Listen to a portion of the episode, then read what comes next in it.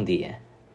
Poucas coisas são tão atrativas como a ideia do voto eletrónico ou ainda mais do voto online. A ideia de facilitar o voto em mobilidade, em qualquer secção de voto, permitida pelo voto eletrónico, ou até de poder vir a votar em qualquer lugar, como permitiria o voto online, é imensamente atrativa. É ainda mais atrativa no caso dos imigrantes e digo com conhecimento de causa de quem viveu muitos anos no estrangeiro. Sendo imensamente atrativa, esta ideia é, no entanto e infelizmente, extremamente perigosa. Sei que estou a defender algo de contra-intuitivo e por isso peço-vos um pouco de paciência e de confiança em mim para me ouvirem antes de mudar de estação ou até de acharem que já têm uma opinião formada e irredutível sobre isto. O voto assenta em dois pressupostos fundamentais: confiança e confidencialidade.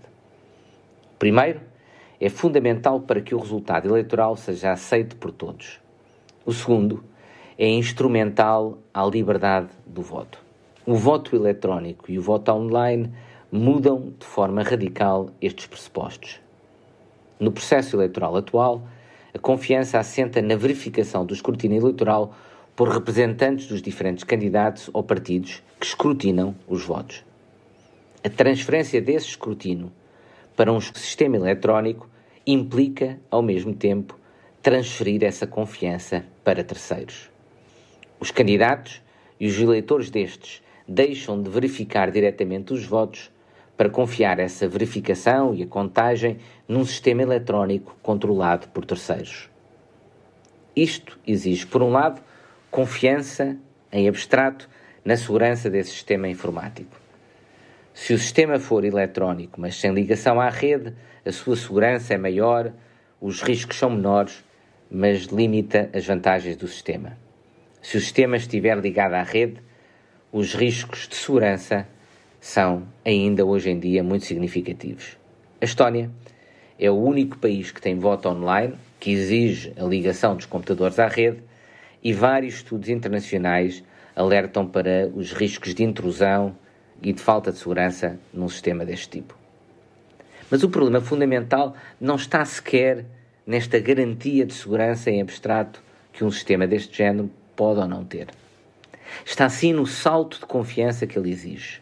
Como disse, em vez de controlarem diretamente o escrutínio, os partidos e os candidatos passam a ter de confiar numa terceira entidade.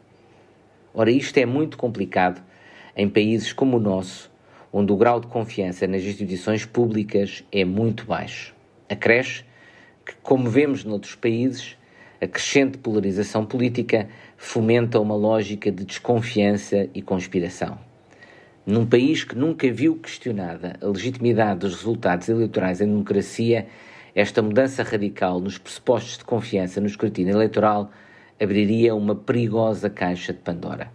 Acho que só seria de admitir uma eventual experiência limitada ao voto eletrónico em mobilidade, permitindo-nos votar em qualquer secção de voto, mas não online, não à distância, se condicionada ao que se designa de paper trail, ou seja, haver um registro do nosso voto em papel que permitiria mais tarde controlar que os votos eletrónicos contabilizados correspondem aos votos contabilizados em papel.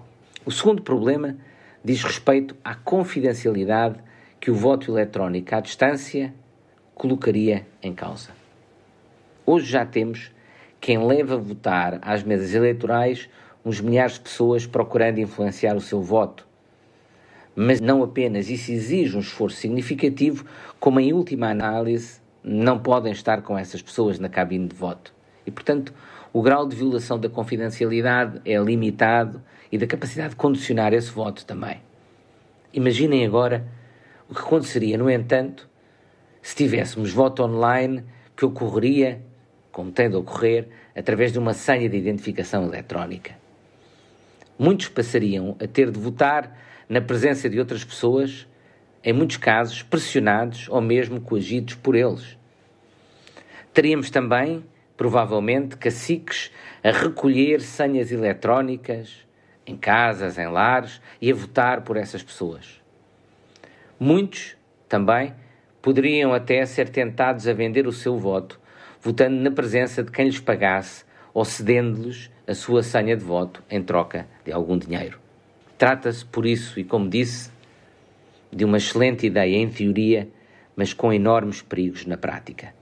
Propostas do PS e do PSD propõem-se, no entanto, avançar para sistemas destes, mais prudente a do PS e ainda mais arriscada a do PSD. E propõem-se fazendo, começando nas eleições europeias. Tenho visto muito pouca discussão sobre o tema e era muito importante que parássemos para pensar um pouco mais antes de avançar quase às cegas para algo que pode ter consequências tão dramáticas no nosso sistema democrático.